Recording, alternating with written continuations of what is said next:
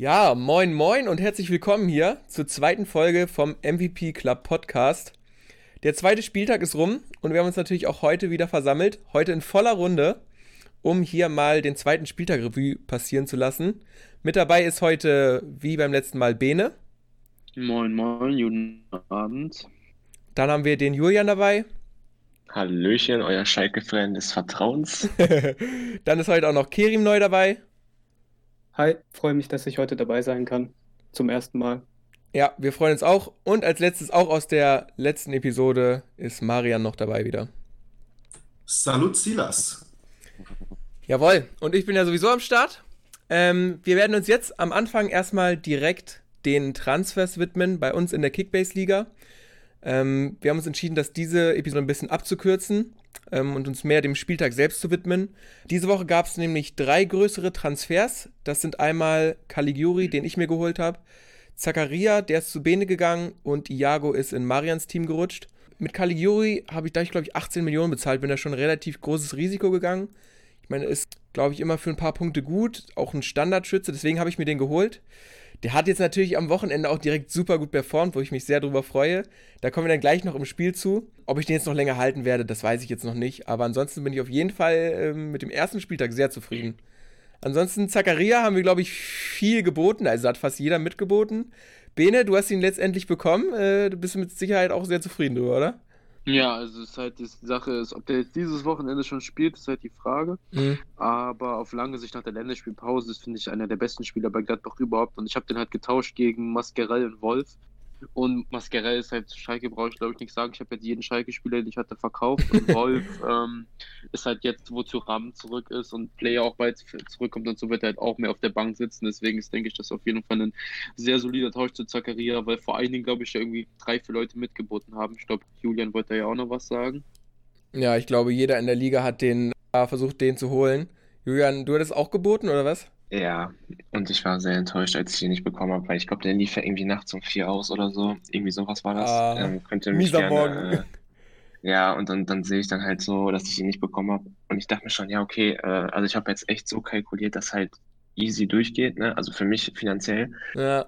Und ähm, dann zu hören, dass Bene dann irgendwie ein paar Minuten vorher oder was, keine Ahnung, äh, noch kurz erhöht hat und ich ihn dann nicht bekommen habe, ja, Ja, das ja. hat mir schon wieder sehr geschmerzt, vor allem weil Bene und ich ja sowieso einen kleinen der Beef. Hatten auf dem Transfermarkt. Ja, Der Transfermarkt-Beef bei Kickbase ist immer real, ja, auf jeden Fall. Es tat, es, tat, es tat sehr weh auf jeden Fall, ja. Ja. Ähm, ja, ich habe es auf jeden Fall gesehen. Ich glaube, der ist ja jetzt für 26, 27 Millionen oder was weggegangen. Und Ja, euch 26,3 habe ich bezahlt. 26 und euch haben 100.000 getrennt, wenn ich das richtig mitverfolgt habe. 200.000. Ja. 200.000. Na gut, ja, da geht ja noch. Ja, nee, Quatsch. Aber ähm, heiß begehrter Spieler, Ben hat ihn sich gesichert. Und halt dann eben noch der Augsburger, Iago. Marian, wenn du da kurz was selber zu sagen willst. Ja, ähm, also ich war da eigentlich relativ dazu gezwungen, ihn zu nehmen, weil kein anderer Verteidiger auf dem Markt war und ich dringend einen Verteidiger gebraucht habe. Ja. Ähm, und ich hatte mich wirklich nie davor mit Iago ähm, beschäftigt. Ich dachte immer, der ist äh, Spanier vom Namen her.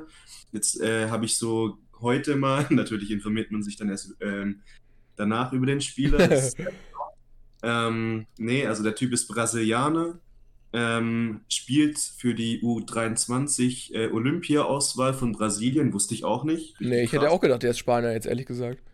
Ja.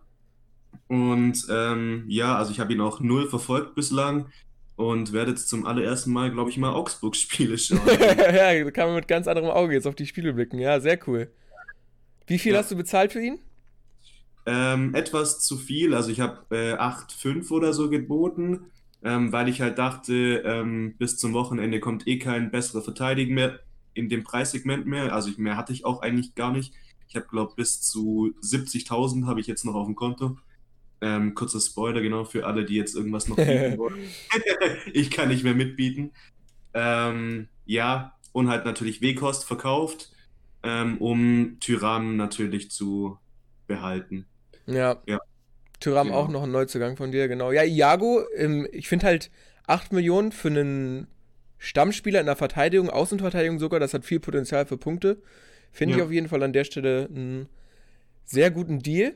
Das soll es jetzt auch, glaube ich, soweit gewesen sein zu den Transfers. Ist natürlich einiges mehr passiert. Wie gesagt, wir wollten das bisschen abkürzen. Wenn irgendwelche Spieler von unseren Teams gut performt hat, dann kommen wir da sicherlich auch nochmal in in den einzelnen Spielberichten drauf zurück. Dann gab es bei Kerim noch einen Wechsel im Tor. Und zwar hat er sich Schwolo geholt und den für Gulaschi eingetauscht. Gulaschi für 22 Millionen das Team verlassen, Schwolo für 17,3 Millionen gekommen.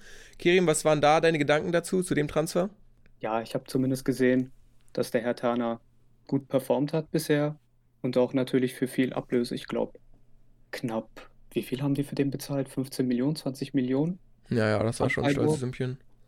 Ja, definitiv. Und da dachte ich mir so, könnte ich eigentlich tauschen? Der könnte mir eh nicht Punkte bringen. Und ich sag mal, Goalie ist ja jetzt irgendwie nicht, äh, naja, sage ich mal, nicht die wichtigste Position.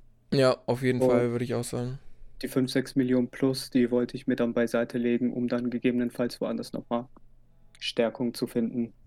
Ja. Aber ja, irgendwie hat das ja nicht so gut äh, geklappt. Und ich denke mal, so können wir auch direkt zum ersten Freitagsspiel übergehen.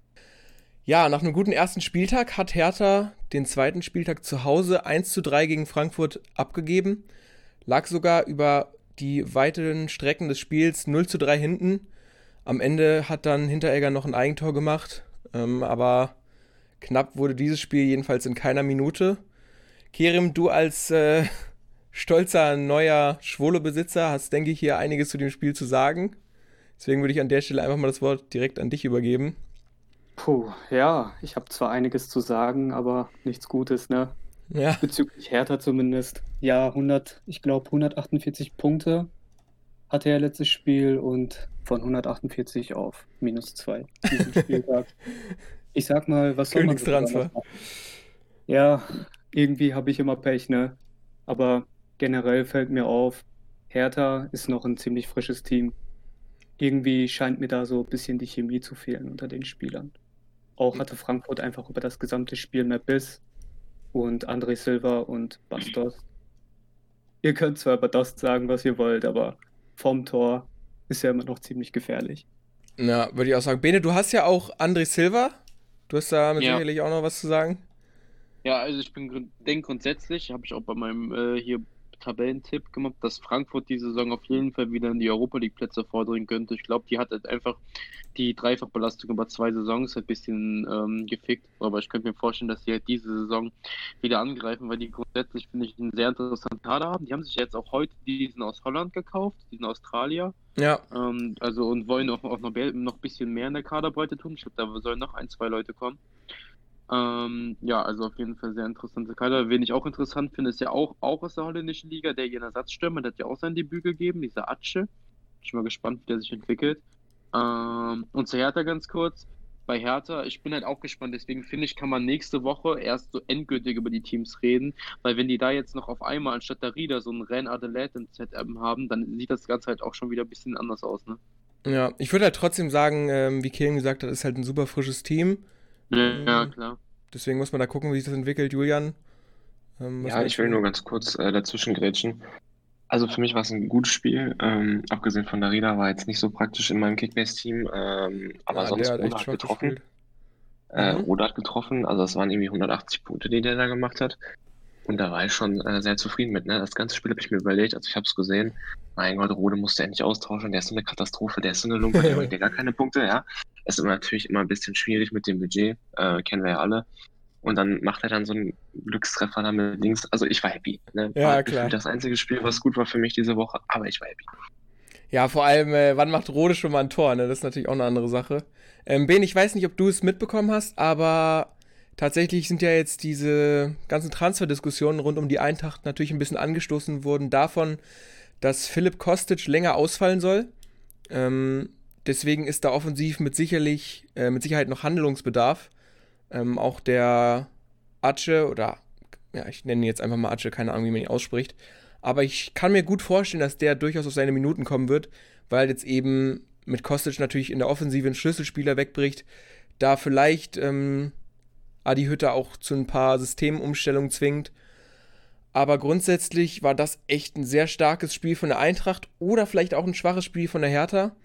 Ähm, grundsätzlich würde ich gerne noch mal kurz, bevor wir das Spiel abhaken, Piontek ansprechen, weil das ja eigentlich schon in der letzten Saison der Spieler war, der diese ganze Hertha-Transferoffensive so ein bisschen eingeläutet hat. Und ich finde, dass er in der Bundesliga entweder noch nicht richtig angekommen ist oder vielleicht ja einfach eine glückliche Saison hatte. Aber er ist dann auch früh, ich glaube sogar zur Halbzeit, ausgewechselt worden gegen Cordoba, der in meinen Augen deutlich besser gespielt hat. Also Kerim zum Beispiel, was würdest du sagen? Cordoba, Piontek, wen siehst du da vorne? Ja, das ist irgendwie schwierig. Ne? Piontek hatte ja genau das gleiche Problem bei Milan. Mhm. Heißer Start, aber später nach und nach gelassen, immer weiter. Ich weiß nicht, wie sich das bei der Hertha entwickeln wird. Ich persönlich glaube zwar, dass er ein ziemlich solider Stürmer ist, aber irgendwie weiß ich nicht, da fehlt mir was bei ihm derzeit. Auch was Entwicklung angeht und äh, ich finde, er hat gutes Stellungsspiel, aber so, ich weiß nicht genau, wie sehr ich überzeugt bin von ihm. Ja, klar. Es ist jetzt natürlich, wie Ben auch gesagt hat, ein neues Team. Vielleicht fehlen da auch für, einen, für so einen Stellungsspielstürmer ein bisschen die Automatismen noch. Aber ähm, bisher, seine Zahlen lesen sich nicht gut. 17 Bundesliga-Einsätze, 4 Tore. Ähm, da ist natürlich mit dem Geld, hat sich, die hat er wahrscheinlich ein bisschen mehr erhofft. Wahrscheinlich die schwache Rückrunde von Piontek auch ein Grund dafür, dass eben Cordoba überhaupt gekommen ist. Wer weiß, wenn der besser eingeschlagen hätte, ob dann der Cordoba-Transfer Transfer überhaupt stattgefunden hätte. Aber ansonsten, Frankfurt sieht sehr gut aus. Ähm, fand ich auch einen guten Punkt von Bene, dass vielleicht die, dieser Wegfall der Doppel- oder beziehungsweise dann auch Dreifachbelastung vielleicht der Eintracht mal für ein Jahr ganz gut tut. Marian, oder? Was meinst du? Ja, ähm, auf jeden Fall. Ich würde aber noch sagen, ähm, ich habe jetzt heute gelesen, dass Almami Touré eben im Vergleich zu Da Costa von Hütter jetzt äh, referiert wird. Und ähm, das finde ich eigentlich auch eine interessante Variante, weil Touré ähm, natürlich weniger dynamisch jetzt äh, ist wie äh, Da Costa, aber viel, viel präziser auch. Und, Krass, das wusste ich gar nicht. Also Da Costa ist jetzt tatsächlich von der Bank geplant erstmal. Ähm, so klang es oder so äh, mhm. klang es in der Konferenz nach dem Spiel zumindest. Und ähm, ja, Touré eben sehr präzise in seinen Flanken, in seinen äh, Sachen ist er nicht überhastet, wie jetzt Da Costa, der eben ähm, ja immer so ein bisschen äh, gewisses Feuer reinbringt, was äh, ich eigentlich auch geil finde, aber ist jetzt auch mal gespannt natürlich, wer auf, ähm, ob Da Costa vielleicht nicht auch die Seite wechselt oder so, wenn jetzt Kostic ausfällt. Ja. Ähm, da würde ich Bene einfach mal als wandelndes Lexikon fragen, wen denn die Eintracht noch auf der Seite hat, neben Kostic. das ist jetzt die große Frage. Ja, Bene, links außen bei der Eintracht, was gibt's denn da noch? Ich schaue jetzt hier gerade äh, mal selber. Der mhm. war Brasilia ne, Brasilianer, der letzte Saison in Belgien war, hat der gar nicht so schlecht gespielt. Und sonst? Weiß ich gar nicht. Halt, also ich könnte haben. mir halt echt vorstellen, dass da. Ah doch, Zuba, klar. Zuba. Stimmt, Zuba, ja, der ist ja jetzt getauscht worden. Boah, das wäre krass, wenn Zuba jetzt echt auf viele Minuten kommt bei der Eintracht. Vielleicht blüht er dann nochmal richtig Boah, auf mit 29. Ich ob ich mir den bei Kickbase hole. Ich habe noch überlegt gehabt, hab dann gedacht, hinter Kostic spielt der mir zu wenig, weil er nur 5 ja. Millionen oder so gekostet hat. So schnell ganz gehen. Ja, das soweit äh, würde ich erstmal sagen zur Eintracht. Dann kommen wir direkt zum nächsten Spiel, dem ersten Samstagsspiel. Das ist Borussia Mönchengladbach gegen Union Berlin. Das Comeback-Spiel von Plea und Tyrom. Ähm, die sind ja jetzt zurückgekommen, waren beide in der Startelf. Hat allerdings gegen Union Berlin zu Hause nur für ein 1-1 gereicht. Tyram hat zwar getroffen in der 56. Minute, aber Union hat dann spät mit dem Schlotterbeck-Bruder Nummer 2 ähm, den Ausgleich geschafft. An der Stelle war ich auf jeden Fall sehr überrascht, bisschen enttäuscht von Gladbach, aber ist natürlich dann auch äh, schwierig, jetzt für zwei Schlüsselspieler in der Offensive direkt wieder auf Fahrt zu sein. Mhm. Bene, was meinst du zu dem Spiel? Ja, für mich auf jeden Fall Lose der Woche. Also dadurch, dass Schlotterbeck, ich war mir halt nicht sicher, es war halt die ganze Zeit schon im Gespräch, ob Lacroix spielt oder nicht, hat am Ende null Minuten gemacht. Schlotterbeck spielt, trifft ein Tor. Das war halt ja. sehr belastend, aber grundsätzlich freue ich mich ja trotzdem für Stotterbeck, weil es ja trotzdem beweist, dass das Geld in den gut investiert war. Ähm, ja, für mich ein bisschen überraschend. Ich habe ja Union recht wenig für die Saison zugetraut.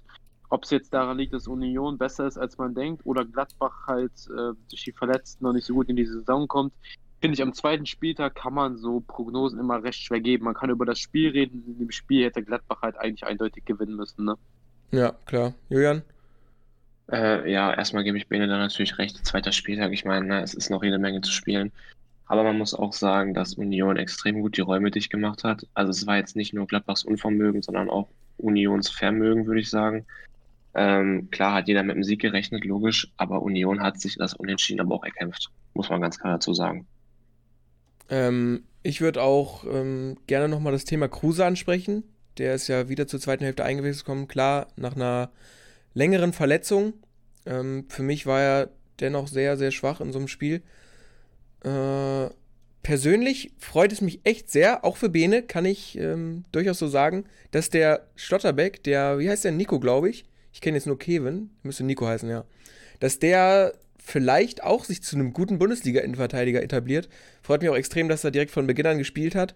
Die Personalie Kruse im Laufe der Saison wird, glaube ich, sehr interessant, weil ich kann mir vorstellen, dass der auf jeden Fall bei Union Topverdiener ist.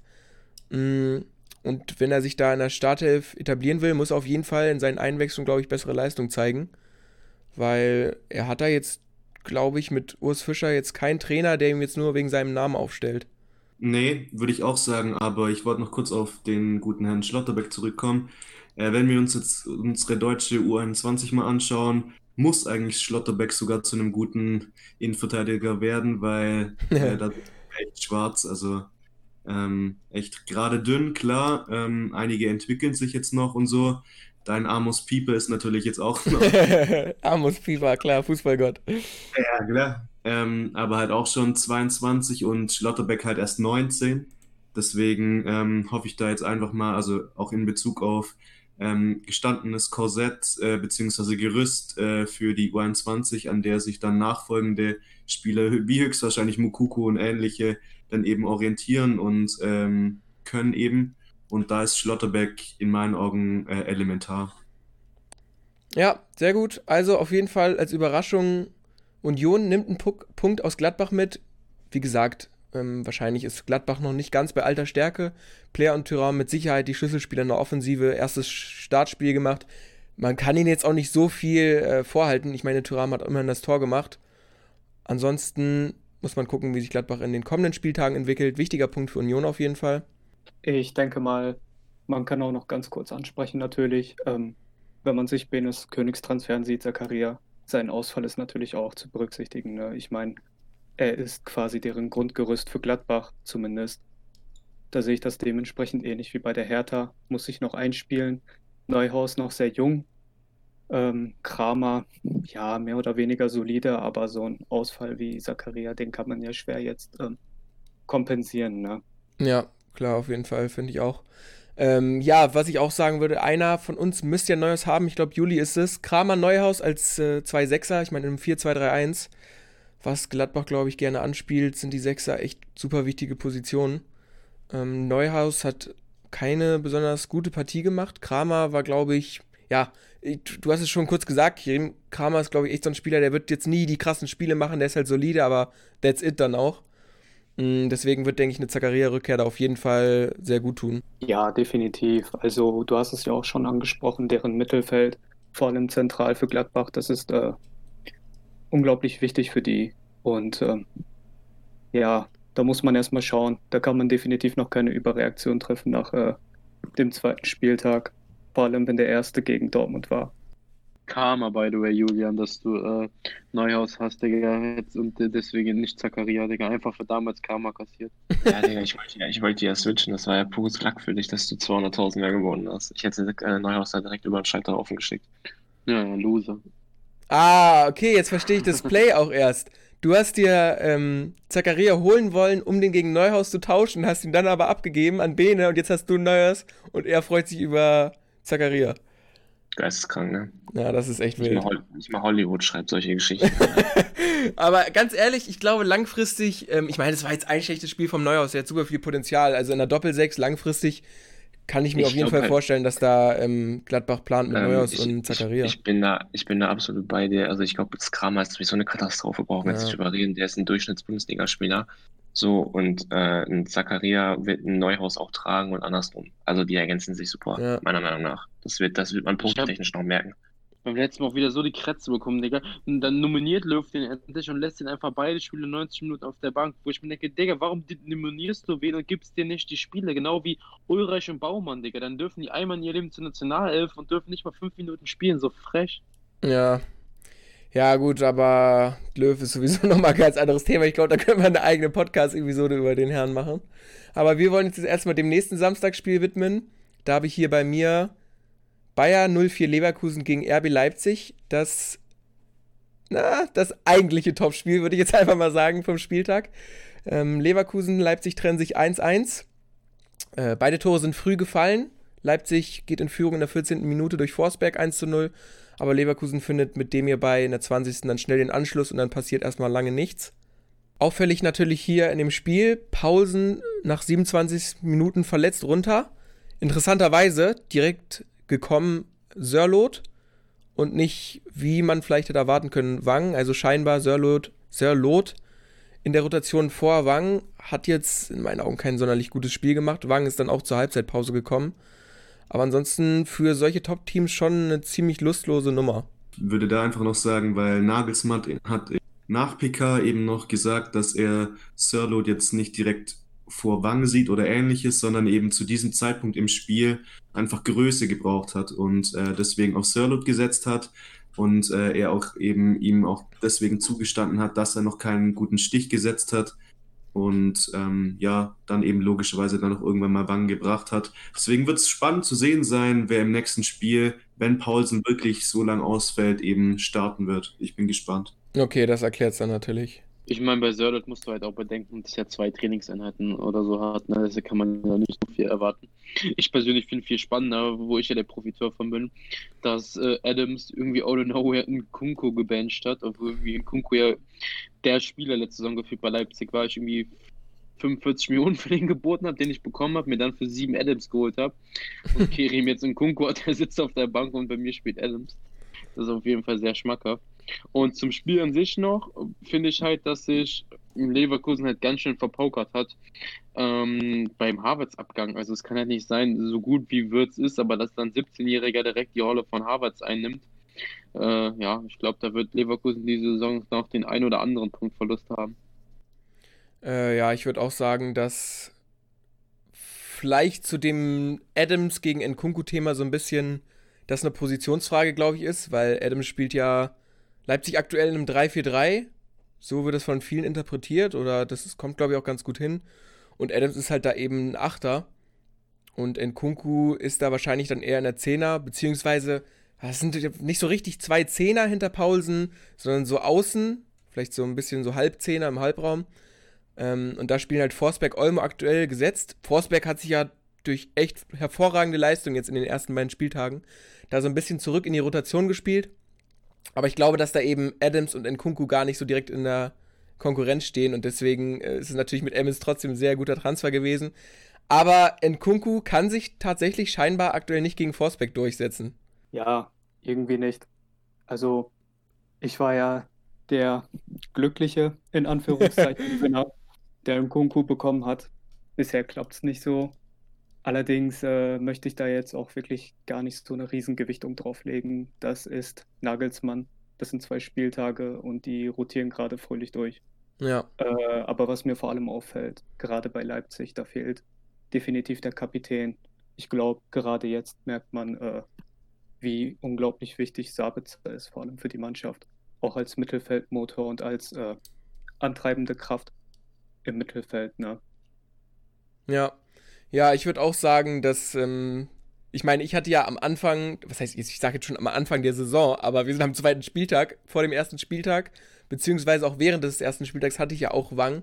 Und es ist einfach bei Nagelsmann unglaublich schwer zu interpretieren, welche Aufstellungen jetzt am Wochenende kommen. Da liegen selbst Kicker und Sofascore und wie sie alle heißen regelmäßig daneben. Deswegen kann es auch sein, dass Nkunku dann auf einmal überraschend am nächsten Spieltag wieder dabei ist. Und jetzt hat der Mann auch noch viel Stürmer von ja. denen er sich irgendwie jeden Spieltag einen raussuchen darf. Ey. Und die sind ja alle wirklich auf einem sehr guten Niveau. Also das ist wirklich ein Konkurrenzkampf, der sehr zu beneidenswert ist. Also manch andere Top-Teams, äh, ne, Bayern zum Beispiel, die werden da auf jeden Fall Leipzig mit Sicherheit um die Kadertiefe beneiden. Ähm, Das ist bei Leipzig auf jeden Fall eine gute Sache. Und ich meine, wie du auch schon sagst, ein Sabitzer, der ein Schlüsselspieler ist, der fällt aus.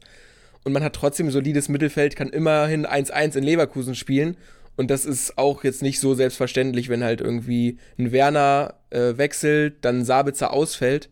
Ähm, deswegen denke ich, dass es trotzdem eine super Leistung war von Leipzig und man da gucken muss, wie es da dann in den nächsten Spieltagen mit Sicherheit noch weiter bergauf geht.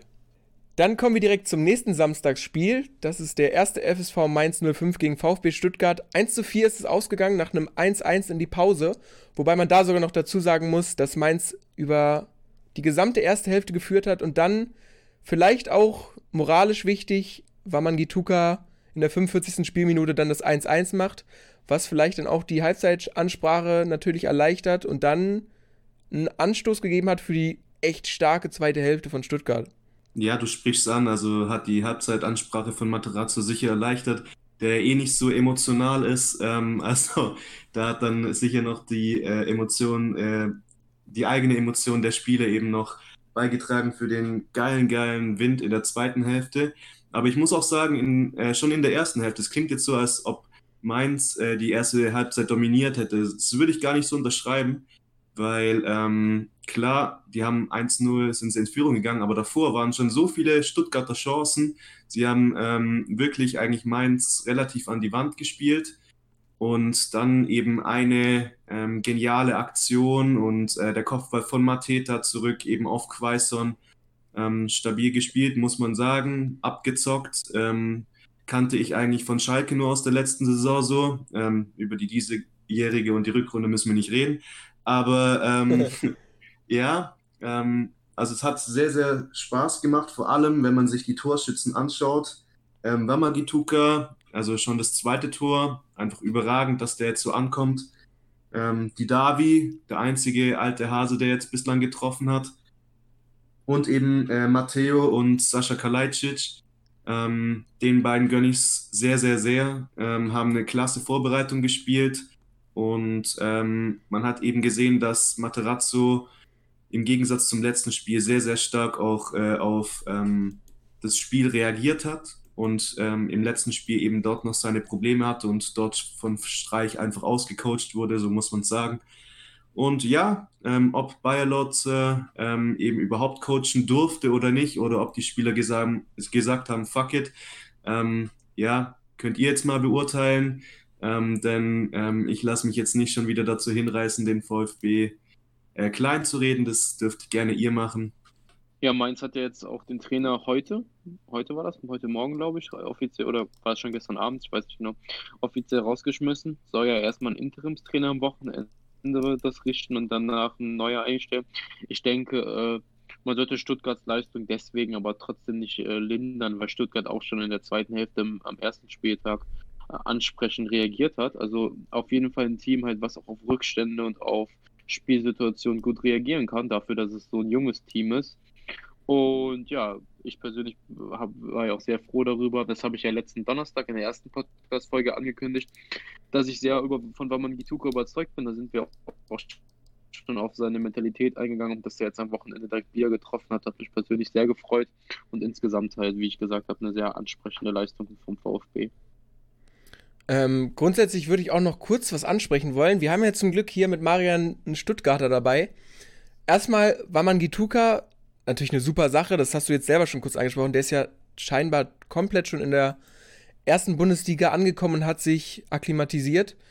Was ich noch eine sehr interessante Personalie finde, der in meinen Augen zwar kein Tor gemacht hat, aber eine exzellente Partie, ist Wataru Endo, der heute, äh, was heißt heute, der diesen Spieltag als Sechser gespielt hat, als einziger Mann oder als der Mann, glaube ich, vor der Dreierkette.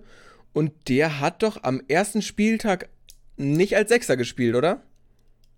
Ähm, doch, also beziehungsweise zusammen eben mit ähm, Mangala und mhm. ähm, aber dann war es auch ein taktischer Kniff, als ähm, Kaminski sich relativ schlecht angestellt hat im ersten Spiel. Ich möchte darüber jetzt leider nicht mehr reden. ähm, ja, und Ende wurde dann ähm, weiter nach hinten auch beordert in die ähm, Innenverteidigung. Aber das macht er auch gerne. Ähm, lässt sich trotz seiner, ich glaube, 1,78 oder sogar nur 76 Körpergröße, gewinnt halt trotzdem gefühlt jedes Kopfballduell. Ähm, überragend. Ähm, hat aber auch uns schon ähm, spätestens zur Rückrunde in der zweiten Liga ähm, gezeigt, dass er genauso spielen kann, wie er es jetzt eben auch gegen Mainz getan hat. Und ähm, in jeglichen Stuttgarter Foren und Podcasts und Ähnlichem ähm, ist interessanterweise, obwohl er eben nie ein Tor schießt oder eine Vorlage macht, immer Wataru Endo Spieler des Spiels und definitiv, äh, wenn er sich so konstant zeigt, eben auch Spieler der Saison. Wer hat Endo nochmal geholt? Kerim, ne? Äh... Ja, genau. Ich habe ihn geholt und darüber bin ich auch ehrlich gesagt sehr froh. Das ist einer der wenigen Transfers, die bei mir sehr gut eingeschlagen sind. Ja, im Nachhinein bin ich auch sehr neidisch. Der, der Transfer, der mir am meisten wehgetan hat. Ich war ja, ja auch am Bieten und mich hat sehr geärgert, dass ich den nicht bekommen habe. Ja, generell habe ich das Gefühl, bei uns in der Kaderplanung der Sonderfolge und dann auch am ersten Spieltag war ja eher so der Ton, dass wir alle uns von den Aufsteigerkandidaten ein bisschen trennen. Beziehungsweise von den schlechten Teams. Schalke-Spieler wurden abgegeben, Werder-Spieler wurden abgegeben, ein paar Mainzer sind auch geflogen. Aber ich habe das Gefühl, dass Stuttgart sich so ein bisschen hier zum Hot Take entwickelt dass die vielleicht, ich meine, gut, Marian will da natürlich wahrscheinlich jetzt auch vorsichtig sein, da jetzt zu früh zu viel zu loben. Aber ich denke, dass es bisher auf jeden Fall zwei sehr ordentliche Spiele, beziehungsweise man muss vielleicht sagen, zwei sehr ordentliche zweite Halbzeiten von Stuttgart waren. Also was die da in den zweiten 45 Minuten auf dem Platz spielen, das ist wirklich ähm, mit Sicherheit auch ein Zeichen von äh, guter Fitness. Das definitiv. Und ähm, interessanterweise muss ich noch was ansprechen, weil ähm, da muss ich auch Bene, äh, nicht Bene, äh, sorry, äh, Kerim noch kurz fragen. Ähm, und zwar Oliver Bartlett, war der bei euch mal? Kann das sein? Das ist unser neuer Fitnesstrainer. Und ähm, am Anfang oder in der Vorbereitungszeit sind so viele Leute bei uns ausgefallen aufgrund von muskulären Verletzungen, ähm, die jetzt eben teilweise mit Gonzales, Egloff und so weiter immer noch ausfallen. Und ähm, die anderen aber, die es irgendwie überstanden haben gegen dieses äh, quasi äh, Felix Magath Hardcore-Programm, ähm, da sieht man eben, dass es sich dann für die gelohnt hat. Und da wollte ich eben noch kurz fragen, Kerim, war der bei Dortmund? Ich weiß nicht mehr genau. Boah, ehrlich gesagt, da habe ich gar keine Ahnung gerade. Das okay. müsste ich mal nachschauen. Okay. Ja, ähm, auf jeden Fall bin ich sehr stolz drauf, dass wir so fit sind wie gefühlt noch unter Markus Weinzel wurde anscheinend irgendwie gar nie. Weil ähm, aber Marco, ja. das ist ja eh so ein Case, da ähm, kann sicher auch äh, Julian einiges dazu sagen. Aber müssen wir jetzt in dem Spiel nicht, deswegen ähm, ja, lobe ich nicht zu viel. Ähm, ich lasse auch noch die Finger von Stuttgart dann auf dem Transfermarkt, sonst werde ich äh. Ähm, ja, deswegen gönne ich die euch jetzt erstmal. Ja, sehr gut. Das würde ich dann auch erstmal das dabei belassen für das Spiel Mainz gegen Stuttgart. Mainz sieht sehr dunkel aus. Der Star-Innenverteidiger bei Mainz, Nier KT, ist ja auch mit Rot vom Platz geflogen. Das ist dann für einen so wichtigen Spieler, ich weiß nicht, wann der die rote Karte kassiert hat, es war relativ zum Schluss, aber ich glaube, da ging dann auch, der Rückstand war ja dann noch knapp 1 zu 2 und da ging dann viel verloren. Nier KT ist dann mit Rot vom Platz und dann war das Spiel eigentlich durch. Und ich finde, da sollte man dann als so wichtiger Spieler, als einer der Topverdiener bei Mainz mit Sicherheit ein bisschen mehr Verantwortung übernehmen unglücklich passiert, das Spiel aus der Hand gegeben für Mainz. Marian wird es mit Sicherheit freuen. Und dann würde ich sagen, an der Stelle widmen wir uns direkt dem nächsten Spiel, bei dem mit Sicherheit Kerim einiges zu sagen haben wird. Wohl die Überraschung, ah, wobei, na, da gab es ja noch was anderes, aber jetzt nicht zu viel spoilern. Augsburg gewinnt 2 zu 0 gegen Borussia Dortmund. Ähm, in der 40. Spielminute trifft Udo mit dem Kopfball und dann in der 54. Minute ein Solo durch Caligiuri, den Ex-Schalker, den Ex-Rivalen zum 2 zu 0. Kerim, als Dortmund-Fan, da würde ich einfach das Wort an dich übergeben, was da deine ersten Eindrücke sind von der Leistung von Dortmund. Ja, also als Dortmunder kann ich nur sagen, das ist ein Symbolbild der vergangenen Jahre. Ne? Irgendwie wird man als Bayernjäger tituliert und zwischendurch gibt es immer diese Aussetzer. Und genauso war das auch mit Augsburg. Ich möchte Augsburg nichts äh, abstreiten. Ne? Also, die sind unglaublich stark. Ja. Die kämpfen auch sehr. Aber, naja.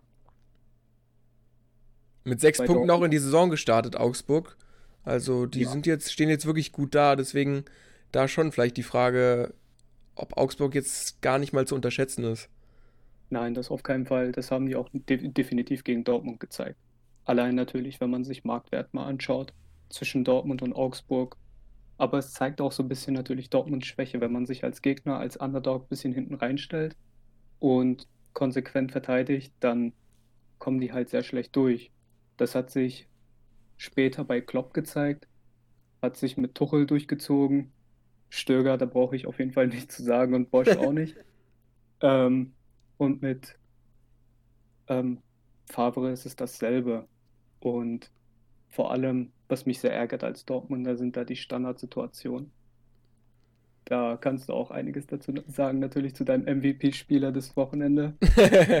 ja, klar. Also ich finde es auch ähm, wirklich beeindruckend, weil wenn man sich überlegt, was Dortmund eigentlich für starke Standardspieler haben sollte, mit Witzel, mit Meunier, der für einen Außenverteidiger echt super kräftig ist, dann hat man Akanji, ja gut, der jetzt vielleicht nicht zwingend, aber dann noch Hummels und Chan, also da sind wirklich genug Spieler, die aber mal dicke mithalten können, also mithalten sollten mit einem Udukai oder ähm, was Augsburg da sonst noch im Petto hat. Und dass da halt eben dann so ein Standardtor doch noch in der ersten Hälfte fällt, ist dann vielleicht auch eigenes Versagen. Beziehungsweise mit Sicherheit, aber ja. Wobei man da aber auch ganz klar sagen muss, äh, Caligiuri kann aber auch einfach Dortmund. Ja, das haben wir jetzt am Samstag gesehen. Das haben ja. wir auch schon die Jahre davor gesehen. Das ist einfach sein Lieblingsgegner und äh, da packt er dann wieder den Ronaldo aus, den du dann 32 Spieltage nicht siehst. Aber gegen Dortmund ist er einfach wieder der Alte. Ja.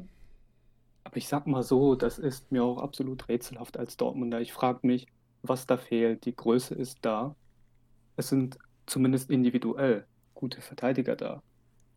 Trainieren die irgendwie Standardsituationen? Ja. Kein Stellungsspiel? Mir will das einfach nicht in den Kopf. Ja, vor allem, es ist ja jetzt nicht, dass das irgendwie nur die Physis ist, sondern mit einem Hummels oder auch mit einem Meunier sollte man da, oder auch mit einem Chan, eigentlich jeder, Witzel auch, die sollten auch alle die Erfahrung haben, solche Bälle dann irgendwie besser zu verteidigen. Und wenn dann noch eigentlich, wenn man dann noch da beachtet, dass sie die Physis auch dicke haben, ist es schon auf jeden Fall ein Rätsel, aber vielleicht ist es da einfach dieser mentale Punkt, wie Juli sagt. Caligiuri, der kann einfach Dortmund, der hat da Bock drauf. Ähm, und dann wächst er da über sich hinaus. Äh, Leicester soll an Akanji interessiert sein. Boah, ehrlich gesagt, das kann ich mir nicht mehr vorstellen jetzt. Ähm, wie lange noch? Fünf Tage bis Transfer? Ja, eine Woche noch. Ja. ja, eine Woche.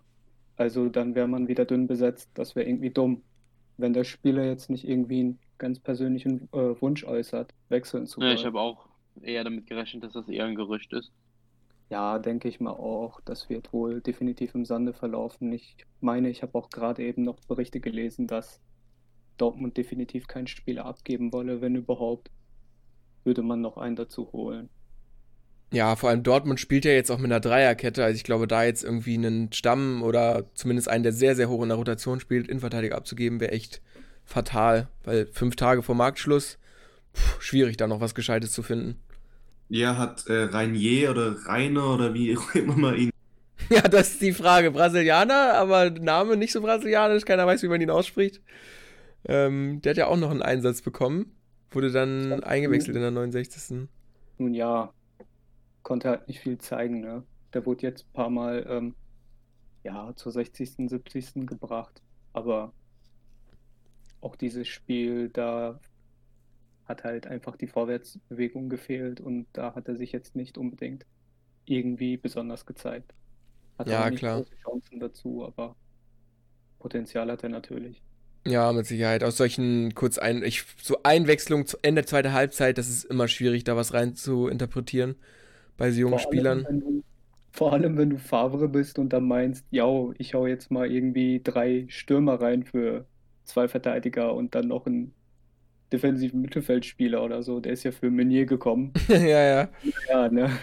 Äh, wie ist es generell bei dir? Also bei einigen Dortmund-Fans Favre sehr stark auf einem absteigenden Ast. Wie siehst du ihn da? Also würdest du gerne mit Favre noch äh, weiter in die Saison gehen oder ist bei dir mittlerweile auch schon ein Punkt gekommen, wo du dir überlegst, Favre, ist es vielleicht einfach nicht der Trainer für Dortmund oder? Nein, also generell müsste ich da, generell passe ich da auf. Ich will nicht zu reaktionär sein. Mhm. Auch wenn man sich mal den Markt ansieht und den absondert, welcher Trainer sollte da jetzt adäquat Favre ersetzen können? Ja. Ich finde, das ist ziemlich ärgerlich, wenn man auch vor allem mal gegen so kleinere Teams verliert, aber man muss sich im Großen und Ganzen auch immer noch im Kopf halten, dass das normal ist. Und vor fünf, sechs Jahren auch noch gang und gäbe war, äh, war bis dann irgendwann Bayern kam, eine Bene, und gesagt hat, wir rollen jetzt durch die ganze Liga und holen regelmäßig über 85 Punkte. Ja, ähm, gut, zu dem Spiel. Als nächstes am Samstag widmen wir uns Arminia Bielefeld, die zu Hause 1 zu 0 durch ein spätes Tor durch Edmundson gegen den ersten FC Köln gewinnen. Vorbereitung durch Ortega, den ich bei mir im Kickbase-Team habe. Ich habe ihn ja auch kurz angesprochen in der ersten Episode als den Mini-Neuer. Ja, so wurde er von einem Bielefeld-Fan in den Transfermarktforen tituliert. Und ähm, ich habe mich dann, nachdem ich mich ein bisschen mit ihm beschäftigt habe, dazu leiten lassen, ihn zu holen. Und er belohnt mich direkt am zweiten Spieltag mit einer exzellenten Leistung, die er dann auch noch mit einem Assist krönt. Für Bielefeld selber sicherlich auch ähm, ein ekstatischer erster Spieltag, in dem sie mit 1 zu 0 vom Platz gehen, die ersten drei Punkte in der Bundesliga holen, nachdem sie auch am ersten Spieltag schon eine gute Leistung gezeigt haben. Und ähm, das lässt auf jeden Fall viel Hoffnung für eine Bielefelder Saison, auf denen viele Bielefeld auf einem 18. Platz sicher gesehen haben. Ja, da kann ich mich reich nur anschließen. Was ich nur als kleiner Funfact anmerken wollte, ist, dass Edmundson der erste Fähringer überhaupt in der Bundesliga war und auch direkt im ersten Spiel ein Tor geschossen hat. Also äh, interessante Geschichte, weil von den Färöerinseln gab es bisher wenige Spieler, die international Ach, ich habe es gerade gar nicht wahrgenommen. Färöer, ja, ich, ich weiß, man weiß nicht mal, wie man die Nationalität ausspricht. Das hast du mit Sicherheit auch gegoogelt erstmal, oder? Ja, ich habe das nur gelesen, weil ah, okay. ich gelesen, dass, dass sie sich Fähringer nennen. Ist das ist ja verrückt. Gewesen. Ja, das ist natürlich ja. cool. Direkt dann auch getroffen. Im ersten Bundesligaspiel, ja, witzig. Ja, ich meine, für Bielefeld, das passt ja irgendwie so ein bisschen fast zur, zum Bielefelder Erfolg der ersten beiden Spieltage. Das läuft ja wirklich sehr, sehr gut für die Jungs an in der Bundesliga. Ähm, ich würde da auch jetzt kurz noch was sagen zu der Verteidigung von Bielefeld. Ich selber habe ja Amos Pieper, weil ich auch großer Fan bin von ihm. Er hat wieder eine sehr gute Partie gespielt und auch ähm, Van der Horn, der sein Verteidig Innenverteidigungspartner ist, auch der spielt eine sehr, sehr gute Partie heute wieder. Ähm, deswegen muss ich sagen, natürlich klar, ist jetzt der Eindruck von den ersten beiden Spieltagen. Aber für einen sicher geglaubten 18. Platz ist es auf jeden Fall eine sehr starke, ein sehr starkes Innenverteidiger-Duo, was für ein Team, was natürlich viel verteidigen muss, die Saison mit Sicherheit ähm, sehr, sehr gut ihn in die Karten spielt. Und ich bin auf jeden Fall mal gespannt, wie sich Bielefeld jetzt in den kommenden Spieltagen noch schlagen kann und ob die sich vielleicht sogar irgendwo in der Mitte der Tabelle etablieren können was man von Köln äh, auch nur hoffen kann. Weil Köln hat echt eine sehr, sehr schwache Partie gemacht. Anderson als Neuzugang hat jetzt auch nicht besonders gut ausgesehen, wobei das keiner bei Köln hat. War lange eine relativ schwache Partie, die aber von Leidenschaft geprägt war, insbesondere auf der Bielefeld-Seite, finde ich. Also man merkt ihn an, dass die Bock haben auf die Bundesliga. Aber ansonsten ähm, sehr, sehr schade für Köln, für alle Köln-Fans, dass die bei Bielefeld nicht punkten können. Dafür umso besser für alle Anhänger voran Arminia Bielefeld, dass sie jetzt schon mit vier Punkten nach den ersten zwei Spieltagen gut dastehen. Dann widmen wir uns ähm, dem, wie ich es in der letzten Episode kurz angeteasert hatte, umgekehrten Topspiel oder auch dem Krisengipfel. Wir haben es am Ende der letzten Folge kurz erwähnt. Das ist echt ähm, ein Trainerendspiel sein sollte und es jetzt ja auch letztendlich war. David Wagner ist bei Schalke nun nach, was weiß ich, 18? Ne, ich glaube 17 sieglose Bundesligaspiele waren. Sie haben ja immerhin den, den 18. Spieltag gewonnen letzte Saison. Man mag sich, äh, mag sich gar nicht mehr daran erinnern. Man weiß es nicht mehr. Wann war das eigentlich? Ähm, ja, Schalke zu Hause 1 zu 3 gegen Werder Bremen verloren. Werder geht auch 3-0 in Führung. Das Spiel brennt eigentlich die ganze Partie über nicht an. Wobei da auch jetzt nicht die große Chancendominanz war von Werder. Für mich als Werder-Fan kann ich da nur äh, mich groß drüber freuen, weil es eine brillante Einzelleistung von Niklas Füllkrug war, von dem ich persönlich auch großer Fan bin, mir direkt nach dem Spiel jetzt auch ein Trikot bestellt habe.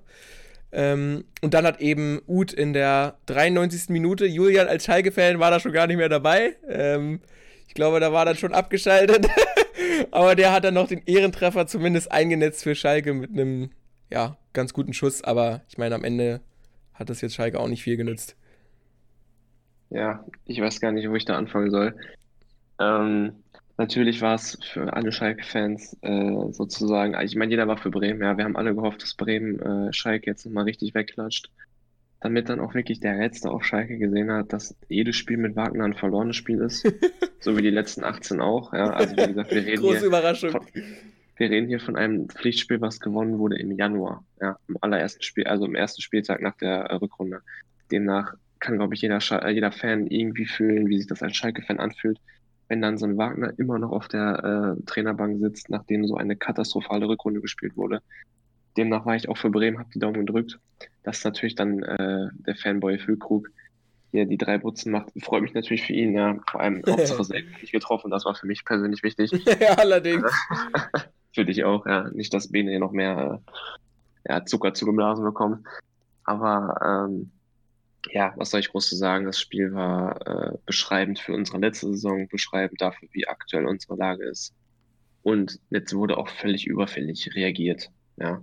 Wer dann da in Zukunft auf der Trainerbank sitzt, aktuell sind wir da ja noch in den Gesprächen, weiß noch keiner so genau, aber es ist fast egal, wer da sitzt. Wenn man sich die Mannschaft anguckt, es ist von vorne bis hinten eine Katastrophe. Man hat es gesehen, Standardsituation, Katastrophe. Und man muss auch wirklich sagen, ähm, hätte Bremen gegen einen starken Gegner gespielt, hätten sie verloren. Haben sie aber nicht, demnach haben sie Schalke 3-1 weggeballert. Und dann zeigt sich auch das Niveau.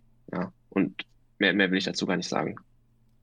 Also, ich bin ja kein Verschwörungstheoretiker, aber irgendwie bin ich überzeugt, vor allem mit Wagner.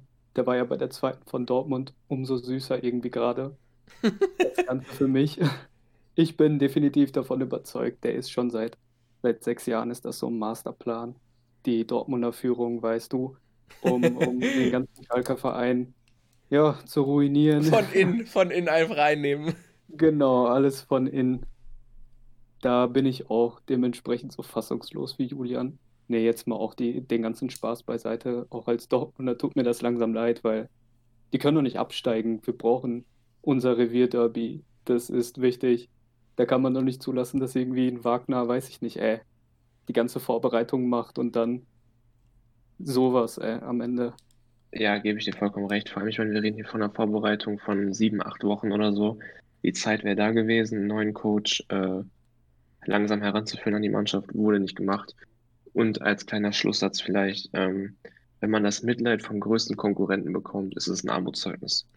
Ganz einfach vor allen Dingen erschreckend, dass ich finde, dass man immer mehr Parallelen zu ähm, Traditionsvereinen, die ebenfalls abgestürzt sind, sieht. Wenn man jetzt gerade die Trainerdiskussion verfolgt, ähm, dass äh, Baum und Gramotzios, oder wie ausgesprochen wird, von Darmstadt im Gespräch sind und Gramotzios war bei Hamburg im Gespräch und Hamburg hat sich gegen den entschieden. Also wenn ein Trainer, der vorher bei Hamburg im Gespräch war, jetzt auch Schalke übernehmen soll, dann ist das auf jeden Fall ziemlich erschreckend, was Schalke noch so äh, vorstellen kann, weil bei Hamburg hat sich angedeutet, aber bei Schalke wäre es schon echt surreal, wenn die diese Saison schon absteigen sollten. Das wäre echt sehr, sehr traurig, meiner Meinung nach. Ähm, es ist natürlich auch eine sehr, sehr spezielle Situation. Ich denke, da waren wir uns ja auch alle vor der Saison schon einig, dass es auf jeden Fall im Prinzip ein All-In-Move ist, mit David Wagner überhaupt in die Saison zu starten. Nachdem 16 Pflichtspiele in Folge verloren wurden, Julian hat es schon gesagt, und dann ist es halt eben so, wenn man dann am ersten Spieltag 8-0 kassiert, dann am zweiten Spieltag 3-1 gegen eine wirklich nicht gute Bremer Mannschaft, Julian hat es auch kurz gesagt, hätten wir gegen ein gutes Team gespielt, dann hätten wir das Spiel nicht gewonnen. Ja, das sieht vielleicht ähm, mit 3-0 oder letztendlich 3-1 gut aus, aber dann vielleicht auch ein Stück besser als es ist. Und jetzt muss halt eben Schalke am zweiten Spieltag die Notbremse ziehen. Und mit so einer sehr komischen Situation äh, stehen sie jetzt einfach da, wo am zweiten Spieltag der Trainer gefeuert wurde. Ja, absolut. Also ich denke mal, intern war der Plan, Wagner nach dem sechsten oder siebten Spieltag zu schmeißen. Ich weiß jetzt nicht ganz genau, wann das Spiel gegen Dortmund ist. Ähm, das war halt der Plan, dass der neue Trainer nicht, ich meine, danke geht an die DFL raus für den schwierigsten Saisonstart seit Vereinsgründung, ja. Ähm, mit Bayern, Dortmund, Leipzig, wir haben alle dabei in den ersten paar Spieltagen. Ähm, war halt der Plan, dass dann der neue Coach äh, reingeht und dann mit ruhigen, gleichwertigen Gegnern äh, langsam anfängt, Punkte zu sammeln. Aber ich denke mal, keiner hat damit gerechnet, dass Schalke so hart abstürzt sich so demolieren lässt. Ich denke mal, gegen Bremen hat keiner damit gerechnet, dass nicht wenigstens ein Unentschieden drin ist. Ja. Und jetzt war halt der Druck von außen riesig. sowohl intern auch. Ich meine, so Aktionen wie Kabak, äh, von Kabak zum Beispiel, können wir ja später nochmal drüber reden, die kommen nicht von ungefähr. Demnach ähm, war es halt einfach der Notnagel, ja, der gezogen werden musste. Es war, glaube ich, nicht der Plan, äh, dass Wagner schon nach dem zweiten Spieltag fliegt. Dass der fliegt, war klar. Äh, aber so kam jetzt eins zum anderen und dann musste halt der Notnagel gezogen werden und ähm, weil ich denke auch, dass wir dann sonst gegen Leipzig uns wieder hätten zehn Stück gefangen. Ja. Klar, es ist natürlich eine ungewöhnliche Situation, aber du sprichst es an. Das auch als Ausblick, den jetzt Schalke-Fans mit Sicherheit nicht gerne hören möchten. Aber am nächsten Wochenende, am Samstag, steht das Spiel gegen Leipzig an.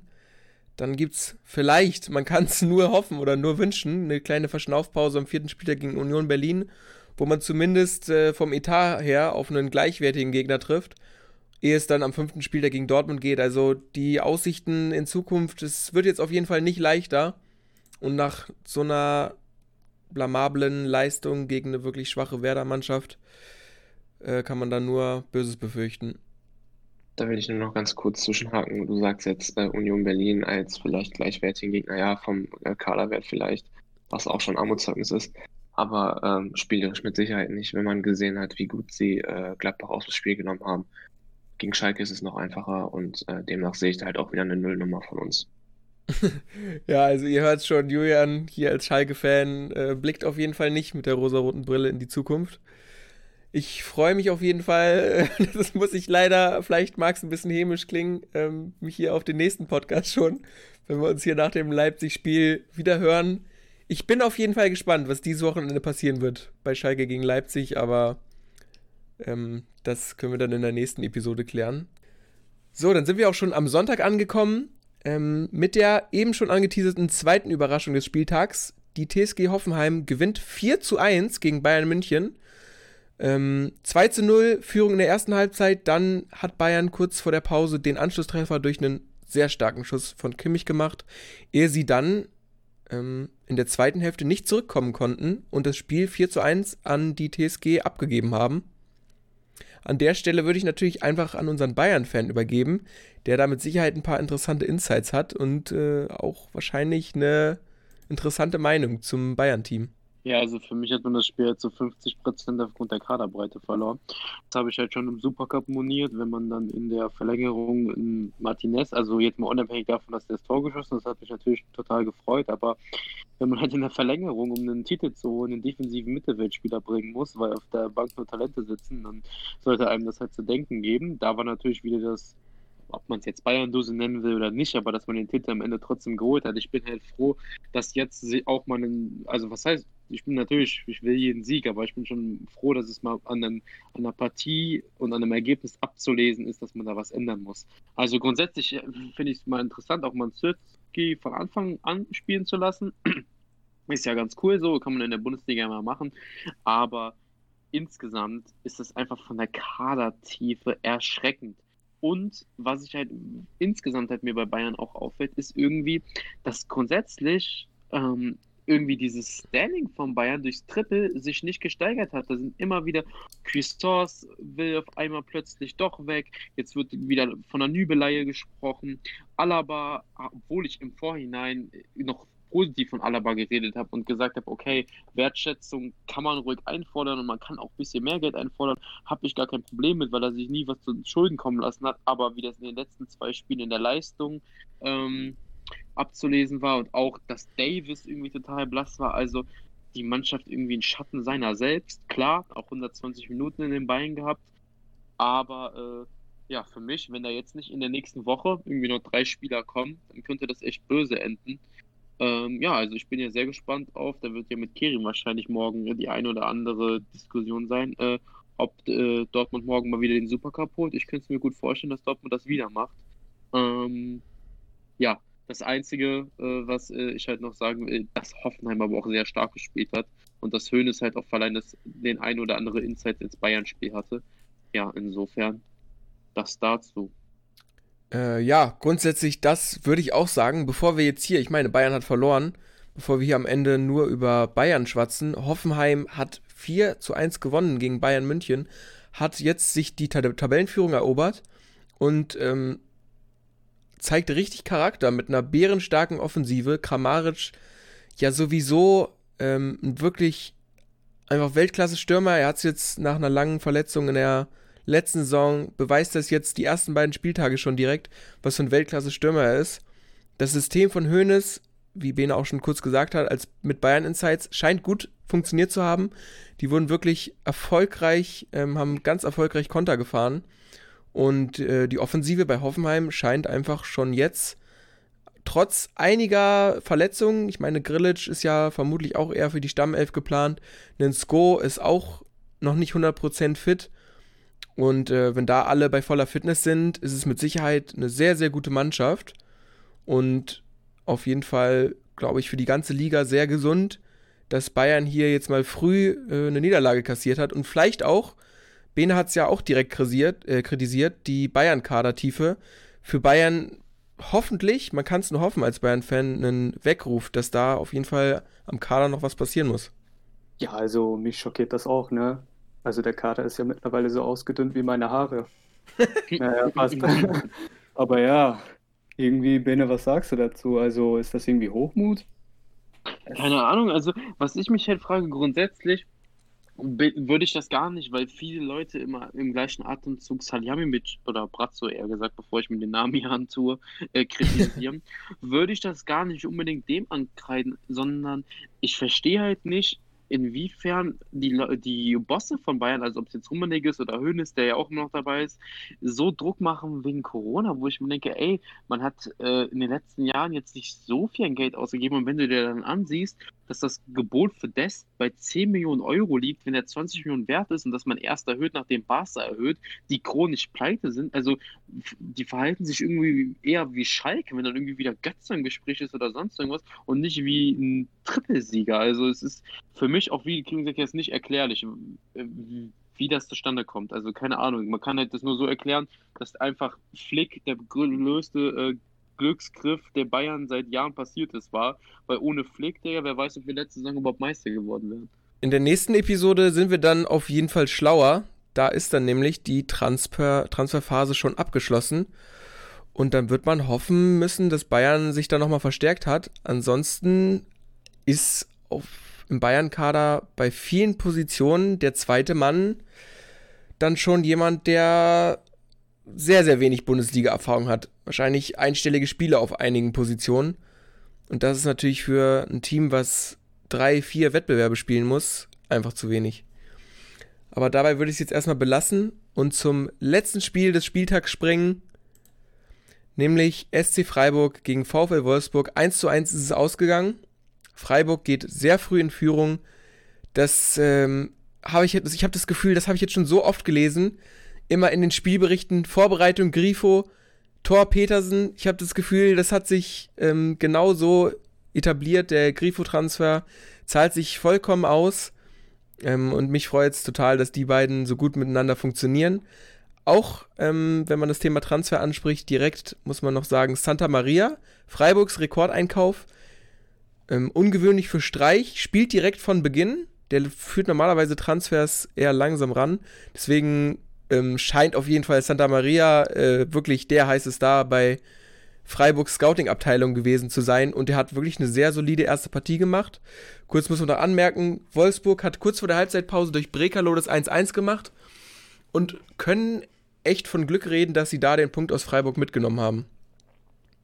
Definitiv. Also ähm, Santa Maria erstmal noch kurz. Ähm, definitiv ganz starker Transfer wurde immer so als äh, unauffälliger Staubsauger, so ein bisschen wie Endo äh, tituliert, aber ich fand auch seine dynamischen äh, Aktionen nach vorne oder auch technisch hoch äh, starken Sachen waren echt so wie der Name, also verspricht einiges. äh, Baptiste Santa Maria, also an den Namen könnte ich mich gewöhnen. Ähm, Sehr edel, ja. ich habe ja einige Freiburger, deswegen ähm, hat mich das auch sehr gefreut, dass da ähm, Freiburg auch eine starke Partie eigentlich geliefert hat. Ähm, wobei man auch sagen muss, ähm, anfangs natürlich bei Wolfsburg interessanterweise Yunus Mali, ähm, eigentlich sogar der stärkste, fand ich noch so, als äh, Wolfsburg eigentlich gefühlt keinen Stich gesetzt, gesetzt hat. Ähm, und ähm, hat dann aber natürlich permanent abgebaut. Und ja, ich fand schon auch recht glücklich so den Ausgleich bekommen, also Freiburg jetzt. Ähm, aber ja, im Endeffekt ähm, hat sich Wolfsburg dann auch ein Stück weit gesteigert und aber arg viel mehr, finde ich, zur Partie kann man jetzt groß nicht sagen, weil das ähm, Ergebnis ist eigentlich spieltagsentsprechend. Ja, finde ich halt auch. Ähm, ich würde halt auch sagen, zu Mallis Leistung, Glasner hat ja auch gesagt, dass er einer der stärksten war und das würde ich tatsächlich so unterschreiben. Was ich nur, ich habe auch direkt bei uns ähm, hier für den Podcast im Gruppenchat direkt erwähnt, dass äh, Mali ja eigentlich wirklich eine schlechte Partie gemacht hat, nicht viel passiert ist. Er war aber tatsächlich wirklich der einzige, würde ich fast sagen, der bei Wolfsburg überhaupt irgendwelche Ideen hatte. Die Ideen haben jetzt äh, über weite Strecken nicht besonders gut funktioniert. Da war dann, waren dann seine Mitspieler ähm, in den entscheidenden Momenten dann immer den einen oder zwei Schritte zu spät. Ähm, aber er war halt da der Einzige, der überhaupt die Mannschaft so ein bisschen angestoßen hat.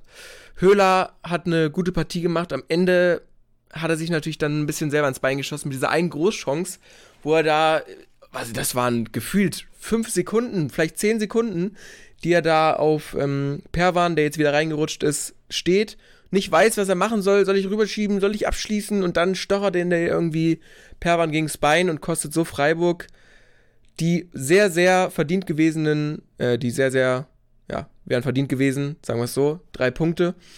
Ähm, aber Freiburg gefällt mir sehr gut. Santa Maria direkt im ersten Spiel, der braucht keine Eingewöhnungszeit. Bin ich auf jeden Fall sehr gespannt, ob der sich zu einem Top-8er oder 6er ähm, der Liga entwickeln kann. Ansonsten würde ich das Spiel halt auch direkt abhaken, weil das war über weite Strecken eine gute Freiburger Leistung, weitestgehend sogar dominant. Und für die Freiburger ist natürlich schade, dass sie eben nicht die drei Punkte holen konnten. Wolfsburg hat jetzt auch viele Spiele in der Europa League gemacht, deswegen war ja auch Wechos nicht drin oder ähm, Xaver Schlager hat auch nicht von Beginn gespielt. Deswegen war da die Rotation noch erforderlich. Kann man jetzt auch darauf schieben.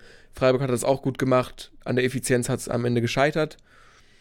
Ähm, ist es am Ende gescheitert. Und damit würde ich den Spieltag soweit abhaken. Dann kann man kurz zusammenfassen. Spitzenreiter am zweiten Spieltag sind jetzt Hoffenheim, die wir eben schon angesprochen haben. Sehr gute Leistung gezeigt. Und überraschend Augsburg, die ja Dortmund schlagen konnten. Und dann würde ich jetzt noch kurz übergehen zu unseren, unseren Momenten des Spieltags. Ähm, auf jeden Fall als Schlüsselmoment bei uns. Wir haben alle zusammen hier ähm, aufgrund unserer, unseres Fan-Daseins, haben Julian, ich, Bene war auch dabei. Wir haben auf jeden Fall hier zusammen das Schalke-Spiel geguckt gegen Werder Bremen, weil das für beide unsere Teams natürlich ein sehr wichtiges Spiel war. Und da war dementsprechend der Moment der Woche, wie Füllkrug da einen Hattrick gemacht hat. Ich als riesiger Füllkrug-Fan habe mich da super gefreut. Ähm, wie, ich habe hier rumgeschrien wie nichts Gutes und ich denke, Bene hat's auch, hat sich auch gut mitgefreut für mich. Ähm, das ja, war natürlich echt eine geile Leistung. Weil ich immer irgendwie eine Minute vorher schon das Tor hatte. ja, genau, stimmt. Das, das ist wichtig zu wissen. Wer hat Tor gemacht? Wer hat Tor gemacht? ja, genau, das, das ist noch wichtig zu wissen, weil Bene eben ähm, direkt in Sky Receiver hat und ich hier über Ticket geschaut habe, dass Bene eben äh, eine Minute immer vorher war und dann äh, wusste ich schon, wenn Bene da wieder äh, Bene wieder Geräusche von sich gibt, dass gleich was Gutes passiert und dann ähm, habe ich mich auf jeden Fall immer noch doppelt gefreut, wenn ich dann wusste, okay, gleich wird wieder Füllkrug einen reinhageln. Ähm, das war auf jeden Fall ein sehr guter Moment des Spieltags. Dann haben wir eben noch kurz angesprochen Dabur Mm, den habe ich auch in meinem Fantasy-Team. So schlau war ich aber nicht, ihn aufzustellen gegen Bayern. Sehr schade. Ähm, hätte ich mir gegönnt. Dabur eine sehr gute Leistung gemacht. Da fand ich auch noch als Moment in dem Spiel Bayern gegen Hoffenheim. Das war das 3 zu 1. Ich meine, wir können jetzt hier im Podcast schlecht Videos schauen. Das wäre eigentlich ein Genuss. Ähm, da trägt Hoffenheim einer der zahlreichen Perfektionskonter vor, die ja wirklich das Spiel gegen Bayern dominiert haben. Wo dann eben Dabur äh, mit dem Kopf auf Bebu ablegt, Bebu auf Kramaric und Kramaric da mit seiner ganzen Klasse dann wieder in den Abschluss kommt und ähm, da dann das 3-1 macht. Ansonsten, äh, Julian, äh, kurze Frage an dich. Haben wir ja uns auch besprochen äh, als Überraschung der Woche im negativen Sinne. Was war da mit Ojan Kabak los? Äh, Ende der zweiten Hälfte? Ja. Frustration wahrscheinlich wieder groß als einziger, der weiß, wie man einen Ball verteidigt mit drei anderen äh, nicht so starken Abwehrspielern, ich will mich jetzt mal hier politisch korrekt ausdrücken, äh, zusammen auf dem Platz zu stehen. Ich habe schon so oft gesagt, ein Linksverteidiger Ochipka, äh, daneben Stamboli, der viel zu langsam ist für diese Position, also in der heutigen Zeit, in der heutigen Bundesliga-Saisonzeit, wo einfach der Fußball viel zu schnell für solche Spieler ist. Ist ein Kandidat auf der 6, aber bestimmt nicht auf, äh, auf der IV-Position. Und über einen Rudi als Rechtsverteidiger brauchen wir, glaube ich, auch nicht reden. Ja. Da wäre ich genauso frustriert. Klar, die Aktion, äh, absolutes No-Go, brauchen wir nicht drüber reden. Die gelb-rote Karte bezeichnend äh, für ihn, die er jetzt nicht durch diese Situation bekommen hat, wenn ich das richtig im Kopf habe, oder? Das war nicht deswegen, ne? Hat der nee, Schiri nee. nicht gesehen? Nee, das hat er nicht ähm, gesehen. Richtig, und ähm, ja, also für, ich schäme mich dafür, weil so ein Verhalten gehört sich einfach nicht, ganz einfach. Dennoch, äh, irgendwo kann ich sein, seine, äh, seine Handlung verstehen, dass er halt einfach überreagiert, weil die Frustrations, äh, Frustration ist groß. Ja, Punkt. Was ich interessant fand, ist ja, dass er dann später im Internet als Statement quasi geschrieben hat, dass er das ähm, unbeabsichtigt gemacht habe und äh, den Gegenspieler nicht äh, bemerkt habe. Naja, ich weiß nicht, was ich dazu sagen soll. Ob man unabsichtlich so quasi nah am gegnerischen äh, Spieler da auf den Boden spucken kann bisschen eklig meinerseits, gerade jetzt zu Corona-Zeiten, ne? Ja, klar. Also ich finde es auch, klar, das war halt für einen 20-Jährigen, ich meine, Kavak ist 20, glaube ich. Das ist natürlich eine totale Überreaktion. Er weiß halt, er wusste wahrscheinlich 10 Sekunden danach, oh Scheiße, das war jetzt nicht so schlau. Ähm, vielleicht vergisst man dann in so einem Moment auch mal, dass da irgendwie 1000 Kameras auf eingerichtet sind. Und dann, äh, was soll er da machen? Ja, da muss er halt dann im Internet sich irgendeinen Quatsch zurechtdichten. Ich weiß jetzt gar nicht, wie die Ermittlungen laufen da aktuell. Weiß das irgendwer? Ähm, ob da jetzt schon irgendein Resultat bei rumgekommen ist? Wird untersucht. Ja, also okay, wird untersucht. Ich wollte ja. zu der Thematik noch was sagen. Also ich weiß nicht, ob ich alleine mit der Meinung bin, aber ich habe von vornherein fand ich das Ganze ein bisschen aufgebauscht. Also weil ich persönlich habe die Situation so beurteilt, der Augustinsson fällt hin, der Kabak ist aus der Situation raus und spuckt halt, wo ich mir halt denke, für mich hat das von der ganzen, von der, wie das aussah und so, nicht so gewirkt, als wenn Kabak sich denkt, ey, ich spuck jetzt Augustinsson an, sondern ja, okay, er hat sich vielleicht nicht so Gedanken darüber gemacht, weil er abgefuckt ist, dass das auch auf dem landen könnte, aber für mich ist das keine Spuckaktion Richtung Augustinsson, sondern okay, man sagt, er hat es billigend in Kauf genommen, aber genau. für mich steht da, ist da keine böse Absicht hinter. Ja, Sie genau, du sagst es aber schon. Ja, würde ich auch sagen. Marian, sorry. Also ich habe es äh, ähnlich gesehen wie Bene. Ähm, also, also ich habe auch nur eben die Sachen gesehen, die, ich glaube, Kerim reingestellt hat. Ähm, also diese ähm, GIFs oder was es waren. Auf jeden Fall ähm, finde ich jetzt auch nicht, dass es so brutal ähm, nach Absicht aussieht, wie es jetzt Askasiba damals äh, im Stuttgarter Trikot noch war. Ähm, und dementsprechend, also Askasiba hat ja auch eine ziemlich lange Sperre bekommen. Ähm, deswegen, ja, denke ich mal, dass Kabak da auch nicht ganz ungeschoren davon kommt.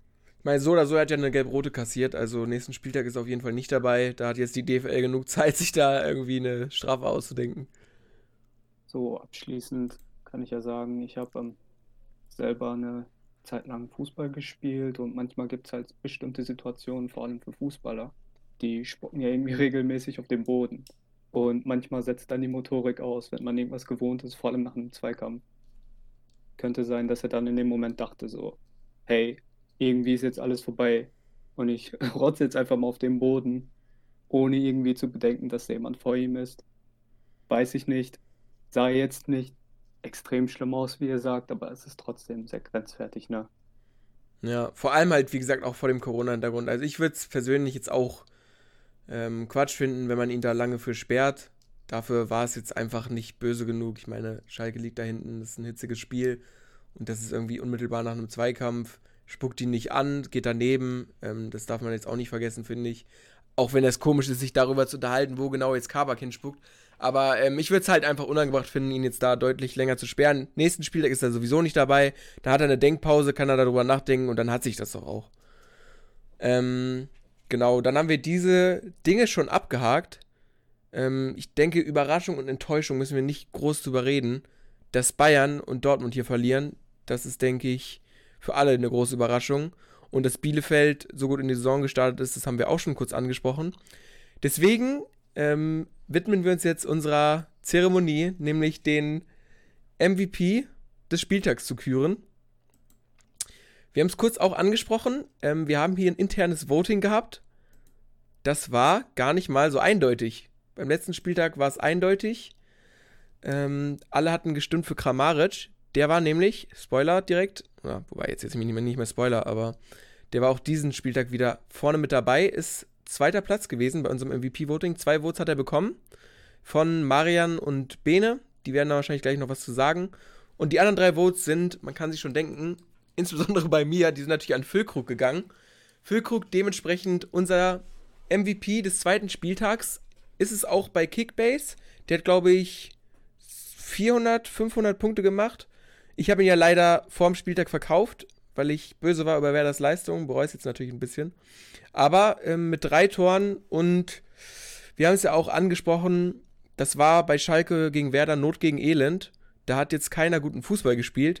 Da war das über weite Strecken einfach eine exzellente äh, Einzelleistung von Niklas Füllkrug, der dann Werder Bremen letztendlich die drei Punkte beschert hat und auch dazu geführt hat, dass ich mir nach langen Jahren mal wieder ein Werder-Trikot gekauft habe mit Füllkrug-Beflockung.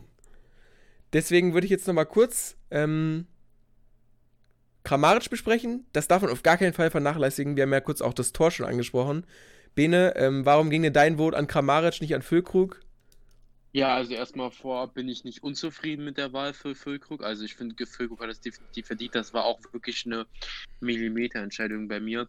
Was halt für mich ausschlaggebend war, finde ich, bei einem MVP ist, welchen Impact hast du? Und bei mir, finde ich, muss man bei Füllkrug zwar trotzdem bedenken, klar, der hat einen Hattrick gemacht und hat mehr oder weniger Werder alleine zum Sieg geschossen, und hat auch mit seiner Mentalität überbrückt. Trotzdem waren Nee, drei der Tore waren aus Standards. Nach einem Freistoß, nach einer Ecke und durch einen Elfmeter.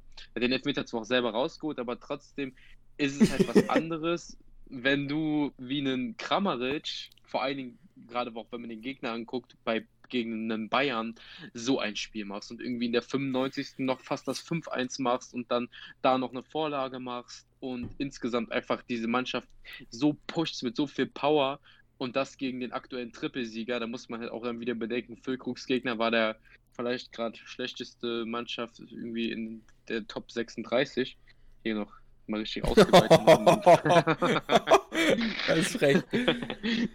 ähm, und deswegen habe ich mich halt für Kramaric entschieden, aber ich mhm. bin für Krug auch d'accord. So, also, ja. Marian, du bist ja auch ähm, auf, du hast ja auch für Kramaric gestimmt. Ähm, bei dir ähnliche Beweggründe oder hast du da noch was hinzuzufügen?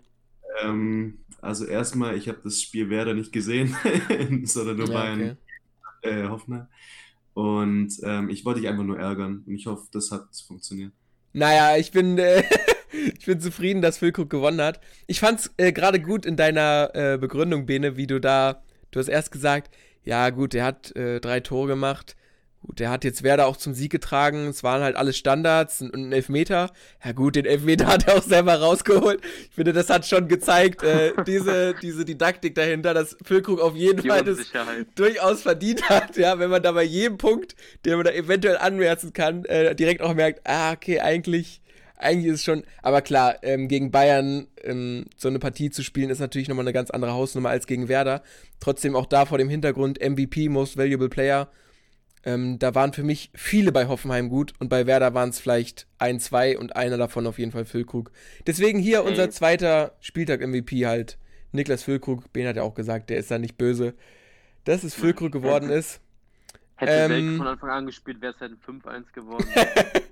die ewige, die ewige Wette Füllkrug gegen Selke. Ja, ich bin mal gespannt. Wer weiß, ne? Bei Kofeld könnte auch sein, dass ähm, am nächsten Spieltag dann auf einmal wieder Selke der Startelf steht, selbst nach drei Toren. Man weiß es nicht. Deswegen, gute Überleitung. Ähm, wir haben hier schon vom nächsten Spieltag gequatscht. Kommen wir direkt zur Vorschau. Ähm, als Freitagsspiel haben wir da Union Berlin gegen Mainz. Union äh, steht mit einem Punkt da, Mainz mit null das wird auf jeden Fall sehr interessant, wer da on top rauskommen kann. Mainz ohne Nia KT. Ähm, defensiv wahrscheinlich ein bisschen geschwächt. Dann haben wir als Samstagsspiele Borussia Dortmund gegen Freiburg. Mhm, Kerim, was ist denn da dein Tipp? Wie geht's aus? Oh, also Freiburg ist bisher ziemlich solide. Haben gegen Stuttgart 3-2 gewonnen und jetzt natürlich diese Woche 1-1.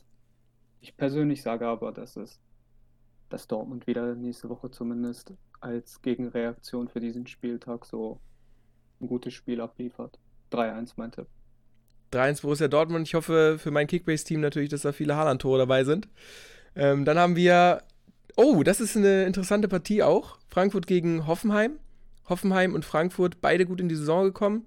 Frankfurt jetzt ohne Kostic und Hoffenheim sowieso ein ähm, sehr interessantes Team mit so für die Saisonphase, für, die, für den Saisonstart. Dann haben wir das Derby Köln gegen Gladbach.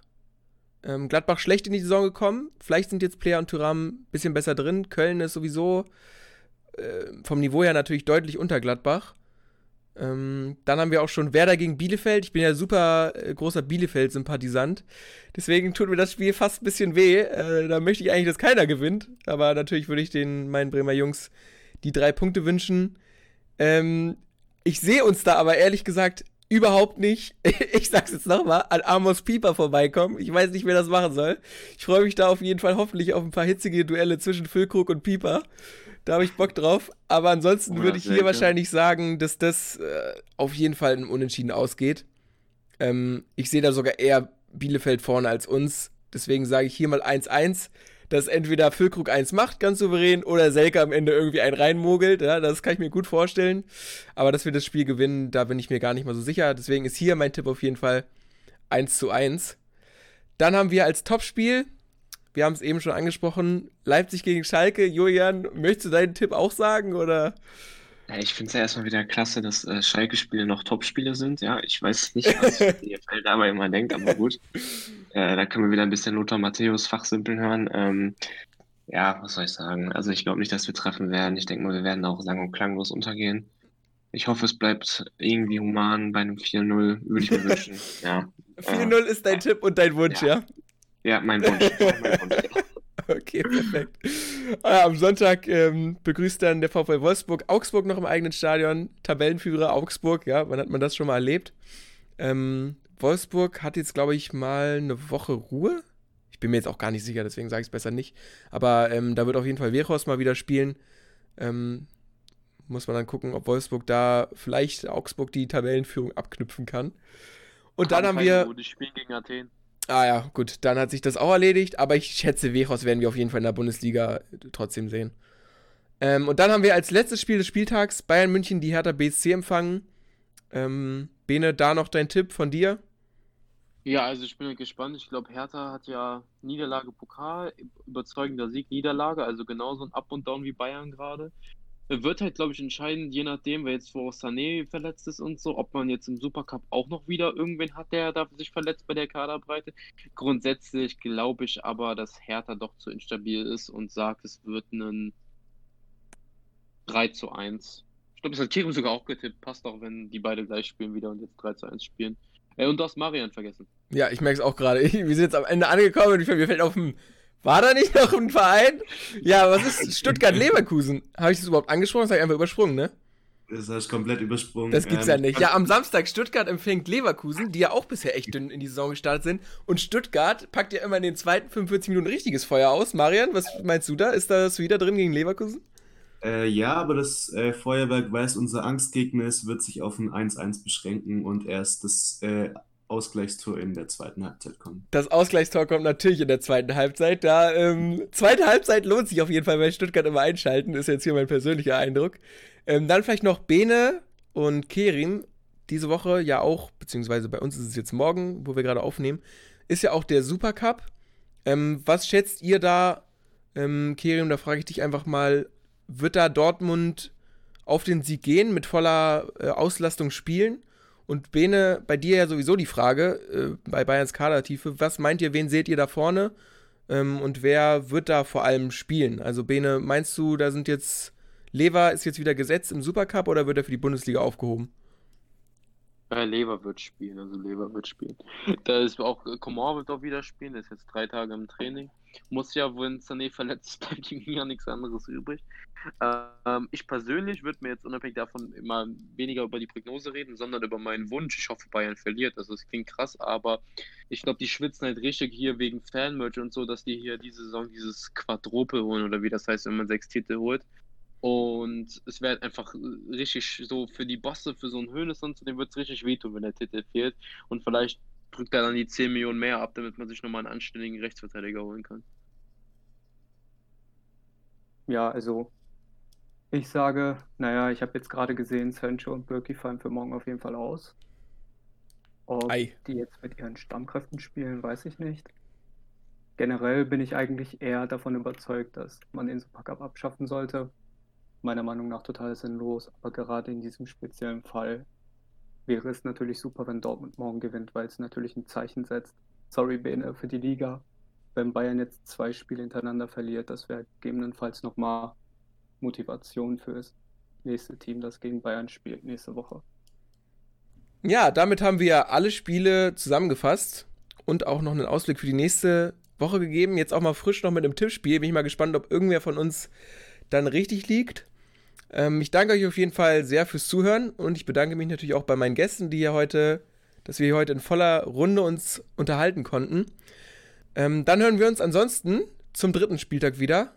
Ich sage damit ciao und bis zum nächsten Mal und äh, macht's gut. Ciao. Tschüss. Ciao. Nataro Ende.